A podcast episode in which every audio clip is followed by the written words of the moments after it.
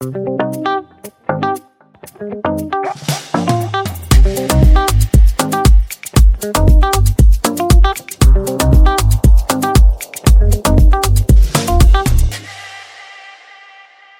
à tous et bienvenue sur le podcast Le lundi de bonheur. Je suis très très fière de recevoir aujourd'hui Marielle Barbe. Au gré des envies de la vie, elle est coach slash formatrice slash consultante slash communicante slash conférencière, conceptrice, rédactrice slash auteur. Son livre intitulé Profession slasher, cumuler les jobs, un métier d'avenir est à mon sens un véritable cadeau. Marielle, votre livre, en fait, il délivre il autorise euh, à prendre sa place en entreprise ou ailleurs. Il force l'audace, il propose des exercices qui sont très concrets. Il permet de comprendre les mutations du monde du travail et il offre des témoignages euh, très inspirants. Alors, quoi de mieux qu'une slasheuse complètement assumée pour parler de cette profession, ce phénomène de société, ce profil qu'est le slasher? Un immense merci pour euh, ta présence qui fait bah, le bonheur de mon lundi. Bonsoir Marielle. Bonsoir Aurélie, euh, quelle introduction. Je rougis tellement, euh, ça me touche beaucoup. Merci. Je suis ravie d'être avec toi. Plaisir partagé, merci beaucoup. Marielle, on a un petit peu fait connaissance, mais euh, j'aimerais bien du coup que tu nous dises qui tu es, ce que tu fais, je l'ai plus ou moins dit en mode slash. Et quand tu te lèves le lundi de bonheur, ou pas hein, d'ailleurs, eh bien, qu'est-ce qui t'anime? Ah là là, quelle question euh, Je crois que c'est ta question, c'est un peu la question de, de, ma vie et finalement la question de la vie et du sens de la vie de chacun.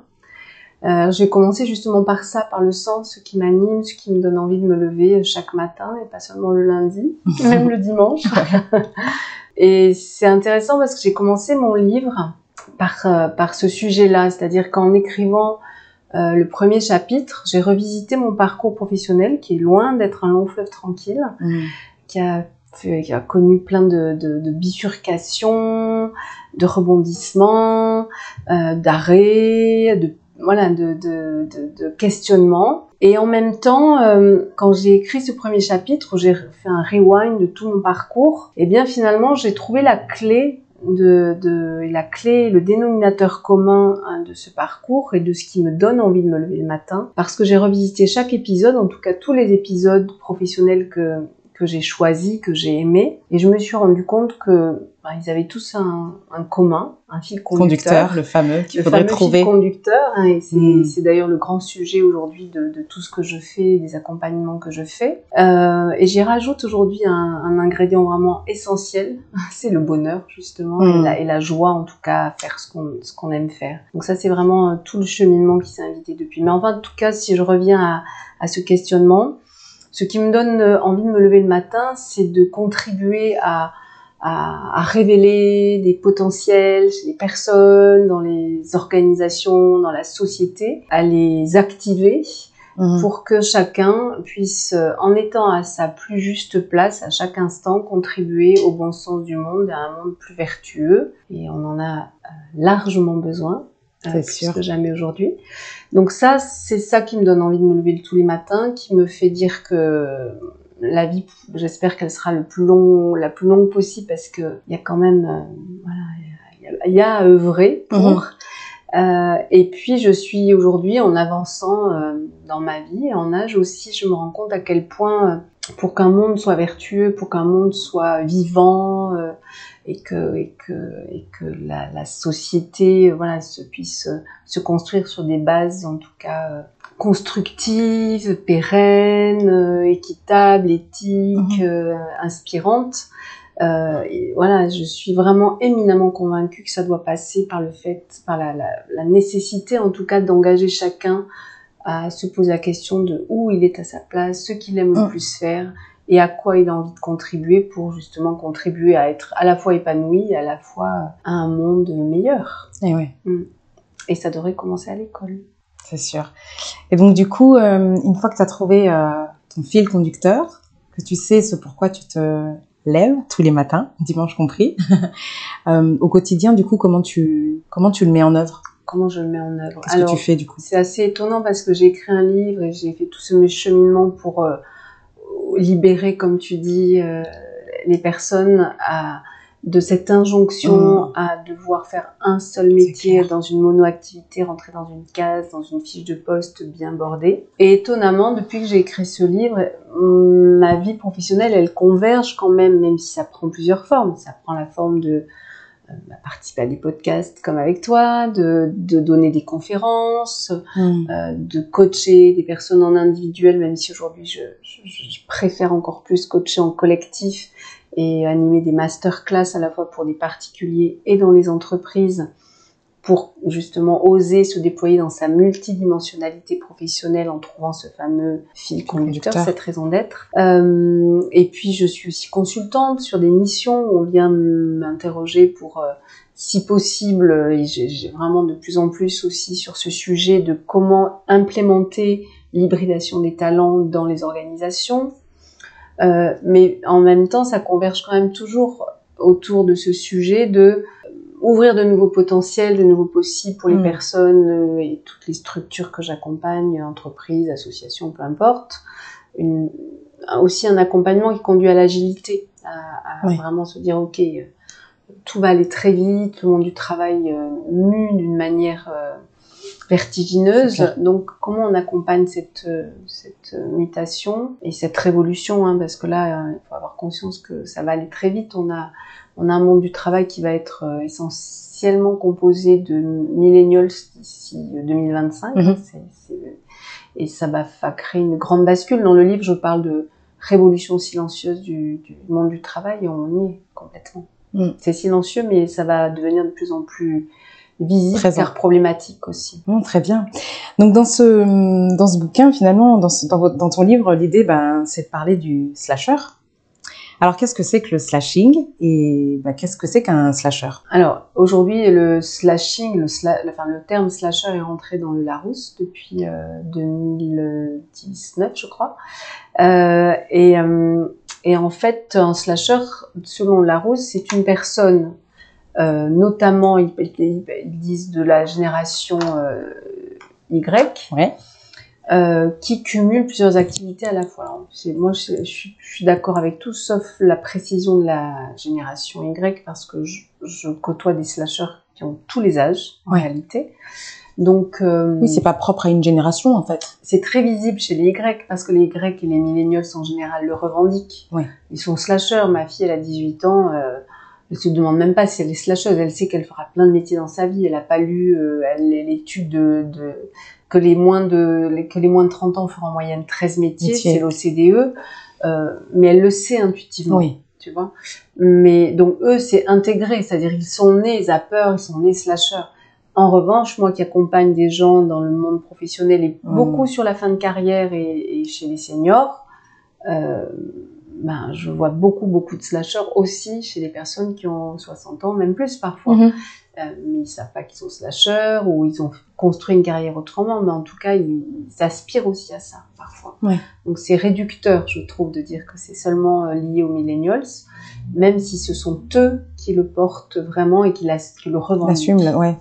Et l'assument. Ouais, complètement. Donc c'est l'idée de hum, cumuler plusieurs jobs euh, en même temps.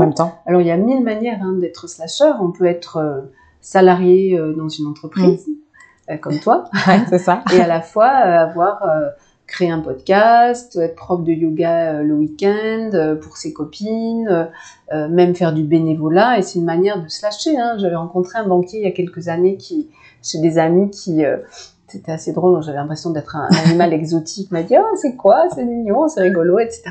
Et puis en lui expliquant, il m'a dit, ah ben moi aussi je suis slasher parce que je suis engagée dans plein d'associations, de conseils d'administration, etc. Ben oui, évidemment, je comprends. Donc on peut slasher à la fois en millefeuille, en, en ayant, moi j'ai été salariée euh, plusieurs années, très jeune, mais j'avais toujours, quand j'ai écrit le livre, je me suis rendu compte que j'avais toujours en millefeuille, en parallèle, une activité ou deux Mhm. à côté. J'étais euh, euh, chargée de mission pour le Conseil général de la Seine-Saint-Denis et puis en parallèle, euh, j'étais coach sur la voix et le souffle et manager mhm. d'artistes. Mais j'ai été aussi slasher au long cours, c'est-à-dire j'ai fait, j'ai eu plein de vies avec 4-5 gros euh, grosses saisons professionnelles. Donc je slashais en millefeuille et je, je slashais au long cours. Hmm. Et je rencontre des gens qui finalement slashent au long cours. Alors on peut appeler ça de la reconversion, mais c'est tellement euh, récurrent que c'est plus de la reconversion, c'est du slashing sur le, long, le, le fil du temps. Bien sûr. Et puis, euh, et puis, on peut aussi faire toujours quelque chose à côté.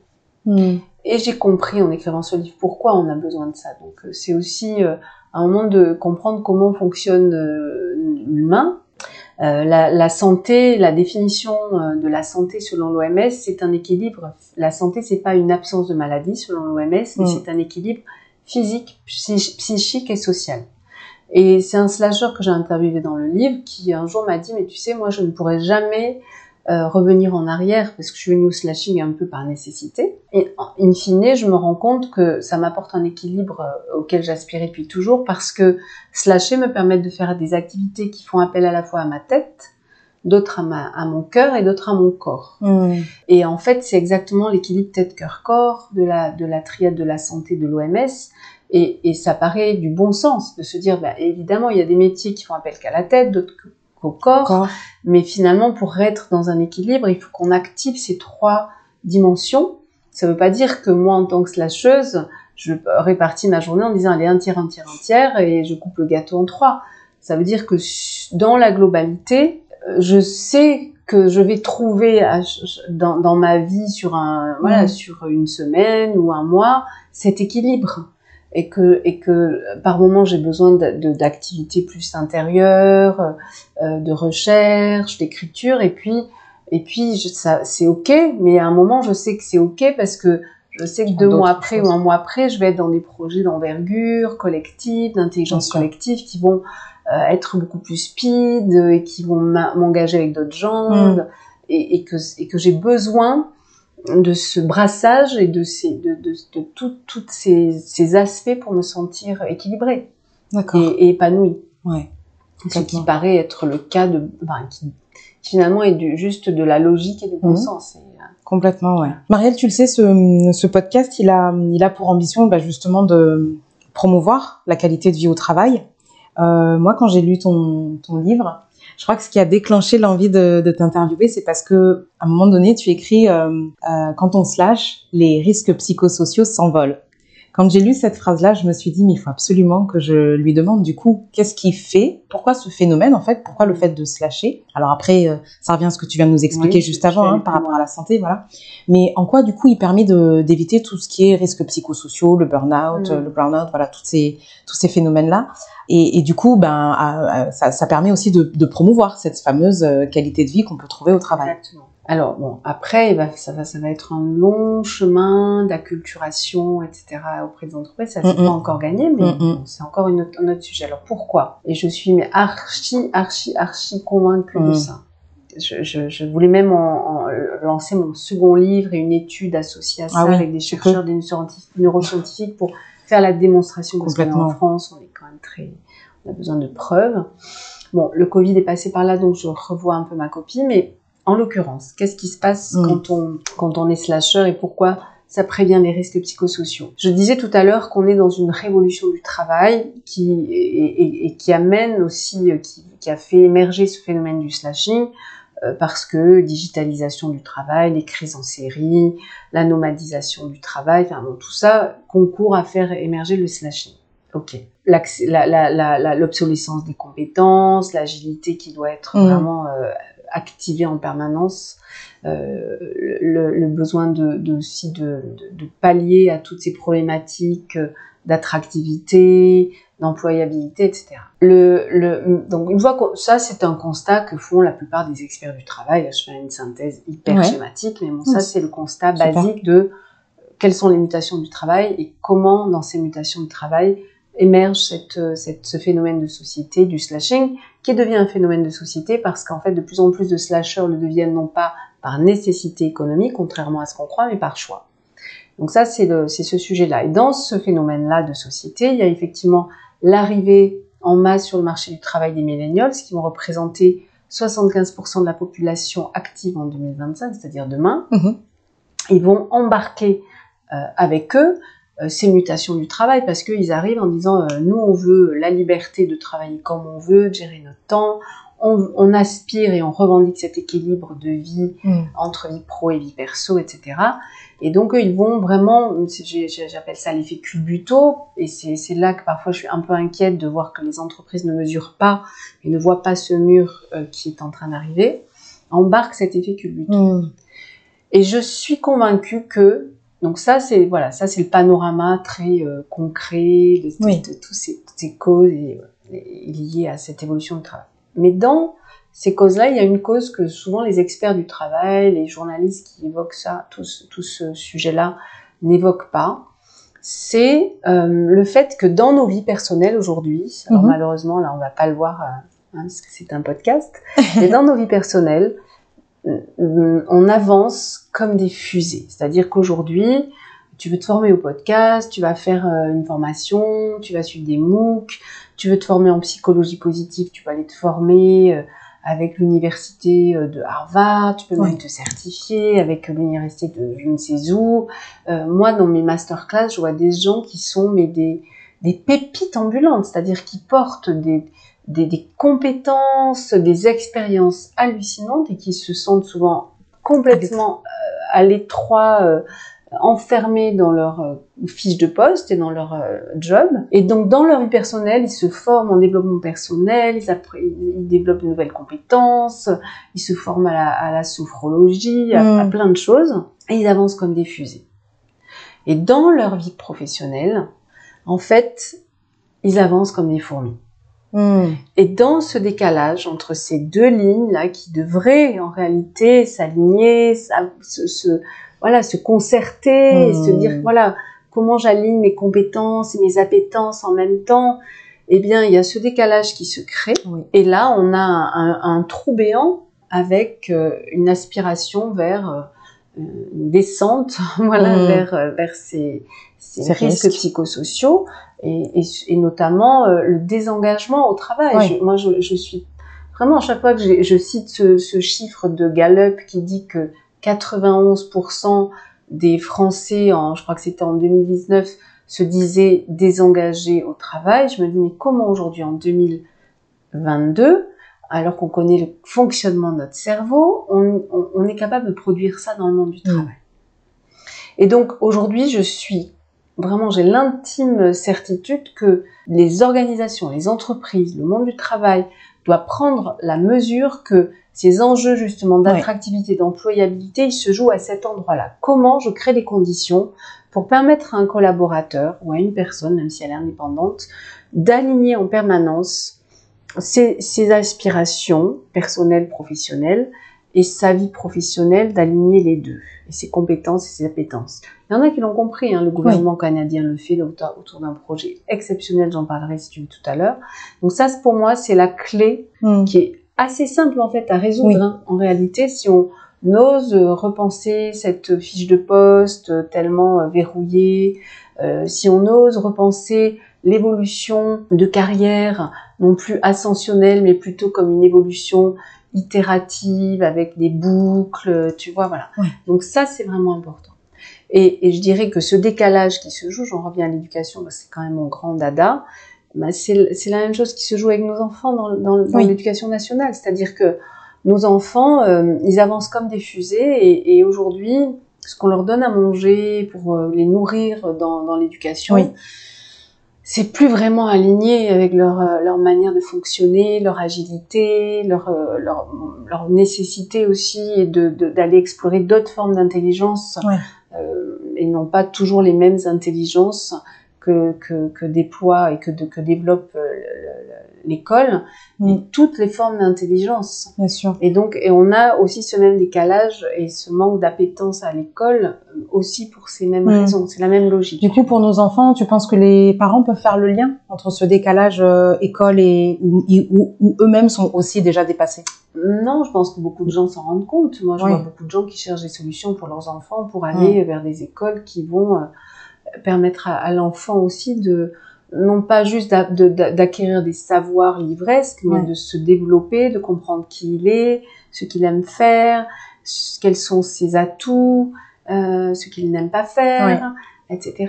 pourquoi il n'est pas doué, de mm. développer plutôt sur, sur quoi, pourquoi il est doué, tu vois. Du coup, ouais, dans une entreprise, euh, qui pourrait être le, le, le, parent finalement Exactement, mais tu sais, je termine souvent mes conférences en disant ça, en disant, ouais. mais voilà, qui aujourd'hui aurait envie qu'on lui coupe les ailes? Qui aujourd'hui a envie qu'on coupe les ailes de ses enfants? Ouais. Donc pourquoi on va se laisser couper les ailes dans une entreprise et couper les ailes de nos collaborateurs quand on est dirigeant ou manager? Ouais. On a tout à perdre, mm. tous. Et, vraiment le slashing, ou en tout cas l'hybridation des talents, euh, qui peut se vivre de mille manières. Hein. c'est pour ça que je voulais monter une, expérimentation pour montrer justement que l'intelligence collective de chacun et les besoins de chaque entreprise, de chaque personne, peuvent conduire à des inventions, des, créations incroyables sur sa façon d'hybrider sa, vie entre un job salarié, un job euh, indépendant, euh, un job enfin plusieurs missions dans la même entreprise en faisant des choses différentes, en faisant du mécénat de compétences, enfin voilà. Et aujourd'hui, quand tu, tu, me demandes quels sont, comment on peut prévenir les risques psychosociaux, je vais enchaîner avec justement cette connaissance qu'on a des neurosciences aujourd'hui. Oui. En fait, euh, depuis une dizaine d'années, on sait que, contrairement à ce qu'on croyait, notre cerveau euh, ne va pas ne va pas perdre des neurones actifs euh, au fil des ans. En fait, il va en perdre certains, mais en, réalité, sous certaines conditions, la neurogénèse se fait euh, et générant de nouveaux neurones actifs tout au long de notre vie jusqu'à notre dernier souffle. Mais il y a deux, deux facteurs, deux poisons mm. même qui ont été nommés par un, un chercheur que j'ai eu la chance de croiser qui s'appelle Pierre-Marie Liedo et qui dirige le, le, département de neuro, euh, neurosciences de l'Institut Pasteur. Il, il, il, n'est pas le seul, hein. il y a d'autres chercheurs dans le, dans le monde entier qui, ont, qui, sont arrivés un peu à ces mêmes conclusions, mais lui, il a fait la démonstration que en un mois, mm-hmm. on peut perdre tous nos neurones actifs. Et ça s'applique vraiment pour un collaborateur d'entreprise. Il a fait la démonstration que il y a deux poisons qui empêchent cette neuro, neurogénèse de se faire, c'est le stress et la routine. Qu'est-ce qui se passe en entreprise au bout d'un moment? Et de plus en plus, hein, il y a de plus en plus, et la crise du Covid n'a pas aidé, de plus en plus de stress, de pression, et de plus en plus de routine. Quand on a un poste, on a une mission, on rentre au, départ, il y a un nouveau défi à, mener, on est super emballé, on, voilà, et puis petit à petit, ben, euh, ben, on a fait le job, on le maîtrise, et puis bah, ça devient un peu routinier il n'y a plus de défis et donc on commence à se désengager, à s'ennuyer et, donc ça concourt à faire quoi? Ça, ça, concourt à faire que on génère moins de neurones actifs, donc on est moins créatif, on est moins heureux, on est moins intelligent et ça peut conduire à des choses assez euh, assez préjudiciables et qui peuvent être de du burn-out, du bore-out, de, de la dépression, etc., etc. Et, cette expérience qu'il a menée, Père Marie Lido, c'est éloquent. Et moi, j'ai fait les parallèles avec le confinement aussi, certains seniors qui ont dégringolé. Mhm. Qu'est-ce qu'il se passe? Lui, il a fait, c'est vraiment 15 jours, il prend des petites souris, il les met dans une cage euh, isolée, mhm. Sans jeu, en mangeant la même nourriture pendant 15 jours. Et puis, dans une autre cage, il y a des souris qui sont ensemble, qui ont une alimentation diversifiée et plein de petits trous, des petits jeux pour euh, s'amuser. Au bout de 15 jours, les souris isolées, qui ont mangé la même nourriture, qui se sont ennuyées, ont créé, généré deux fois moins de neurones actifs que leurs, camarades, leurs petites copines. Ces mêmes souris, on va les stresser pendant 15 jours supplémentaires et au bout d'un mois, donc au bout des 15 jours supplémentaires, elles ne produisent plus aucun nouveau mm. neurone actif. Donc ça va très très vite. Donc un chef d'entreprise, une entreprise qui comprend ça, elle devrait tout oser, tout tenter pour permettre à ses collaborateurs de ne jamais s'ennuyer dans sa boîte, de toujours régénérer leur enthousiasme et leur euh, et leur mmh. raison et, réactualiser leur raison d'être et aligner en permanence appétence et compétences. Parce que elle, ça, ça permettra quoi? Moins de désengagement au travail, moins de d'absentéisme, moins de maladies, plus de créativité, euh, plus de d'enthousiasme, plus de bonne humeur, etc. Et ça va donner une image de l'entreprise comme étant une image qui euh, sait écouter les besoins des collaborateurs et les accompagner dans leur évolution euh, professionnelle pour de vrai, pas simplement sur du déclaratif.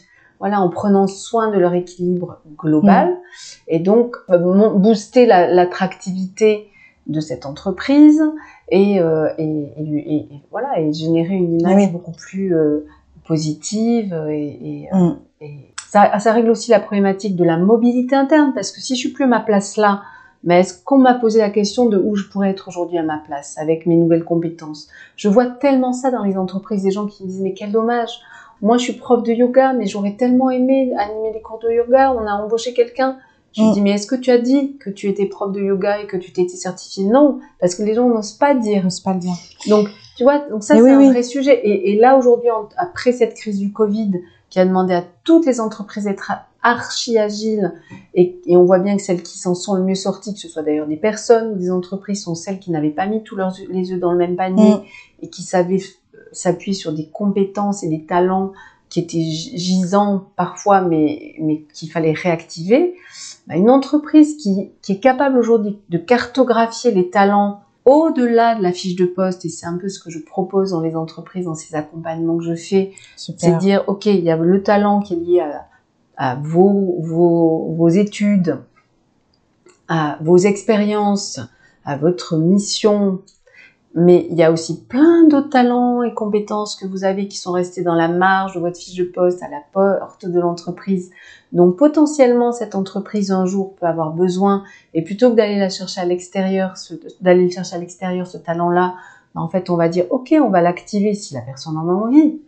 Gouvernement canadien qui fait ça, il y a des entreprises comme Decathlon. Au Brésil, il y a une, un chef d'entreprise que j'adore qui s'appelle Ricardo Semler, euh, qui a une boîte qui s'appelle Semco, qui qui ont le talent de faire ça, mais il y a encore un vrai travail de, de pédagogie, mhm. de, de, de, de, démontrer ça, démontrer que c'est simple et finalement hybridé, ça peut être euh, deux, deux heures par semaine.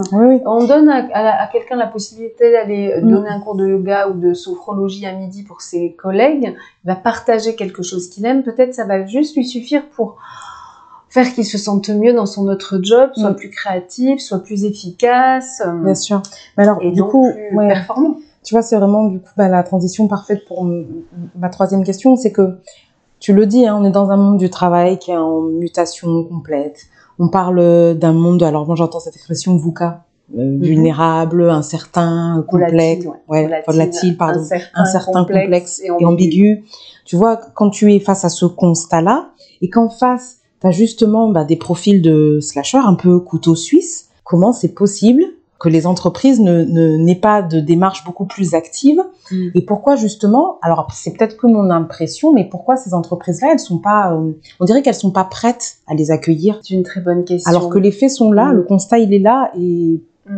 je pense qu'on est dans un monde c'est intéressant on vit un moment vraiment très intéressant pas toujours très confortable à vivre c'est vrai euh, parce que tu vois, j'ai donné une conférence récemment dans une entreprise sur le justement qui s'appelle Demain tous slasher point d'interrogation, mhm. point d'exclamation. Et les, les, les, collaborateurs de cette entreprise, ils étaient nombreux, c'est une très grosse entreprise, me disent, mais on est complètement d'accord avec toi, Marielle, mais en réalité, chez nous, bah, finalement, à un moment, euh, si on, ne peut plus évoluer, donc on s'en va. Mhm.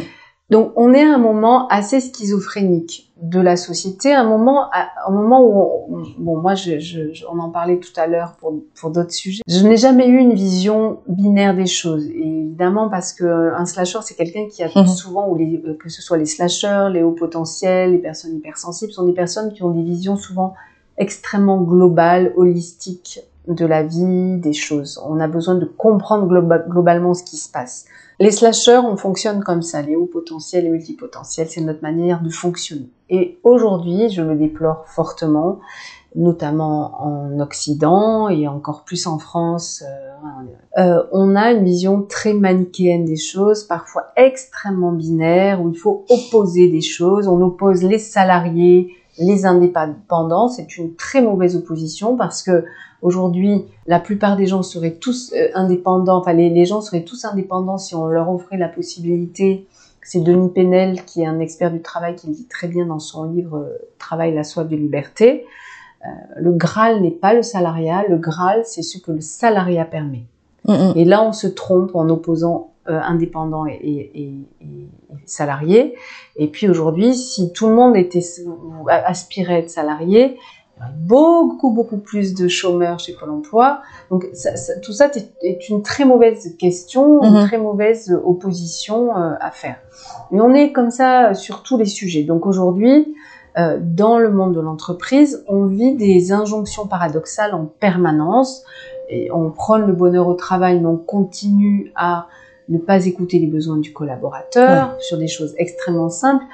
À l'école, on prône, euh, voilà, tout, est, on, est vraiment dans des, mais sur l'emploi, si je reste sur le sujet de l'emploi, euh, on a des taux de chômage phénoménaux, même si bon, on a tendance à nous, à nous, faire croire que le chômage a baissé, mais enfin, ça n'a pas tant baissé que ça si on regarde, euh, voilà, qui, qui est sorti de, du mhm. chômage. Mais en tout cas, on a quand même des taux de chômage phénoménaux en France, et paradoxalement, des secteurs entiers d'activité n'arrivent plus à ah recruter. Et on a un réel problème d'employabilité. À la rentrée, là, j'ai été frappée du nombre d'émissions à la radio sur ce sujet, avec tous les experts qui sortaient de leur chapeau des solutions. Mais pour moi, la solution, elle est vraiment là. C'est aligner, aligner l'évolution personnelle, l'évolution professionnelle, accompagner appétence et compétences, et aligner appétence et compétences, c'est très simple. Mais il faut revoir nos copies, et il faut revoir nos logiciels, nos références en termes de, mm. d'études. Quand même encore cette injonction à se spécialiser qui est complètement obsolète. On, pousse nos enfants de plus en plus à choisir des options avec des coefs de dingue pour le bac, alors qu'on sait qu'ils vont faire 13 métiers en moyenne dans leur vie. C'est complètement schizophrénique pour un jeune. et ça lui met une pression de dingue. Parce que lui, intuitivement, il le sait que ça va pas être ça, sa vie, ça va pas être un long fleuve tranquille non plus et, une carrière toute tracée. Donc c'est ça, ça, rend dingue ces mm. injonctions paradoxales. En, comment on, prône le bien-être au travail avec des chiffres, on est allé jusqu'à créer des chiffres happiness officer. Et voilà. Et moi, je suis un peu allergique à toutes ces, ces voilà, tout ce, cette approche un peu tarte à la crème du management bienveillant, mm-hmm. parce que euh, ça ne résout pas les problèmes de fond du travail. Mhm. Et le problème de fond du travail, aujourd'hui, au-delà du slashing, à mon sens, c'est vraiment, euh, travail, ça vient de tripalium. C'est quand même la torture. Mhm. Donc aujourd'hui, il y, y a, vraiment, et c'est pour ça que j'aime beaucoup la notion d'œuvrer. Aujourd'hui, le vrai sujet, c'est être à sa place. J'aimais beaucoup le travail qu'a qu fait euh, un monsieur qui est mort malheureusement l'année dernière, qui s'appelle Ken Robinson, qui était un, un expert de, de l'éducation qui a, qui a, fait un TEDx qui est un des TEDx les plus vus, si ce n'est le plus vu euh, au monde. Mhm. Un monsieur délicieux anglais avec un humour absolument charmant.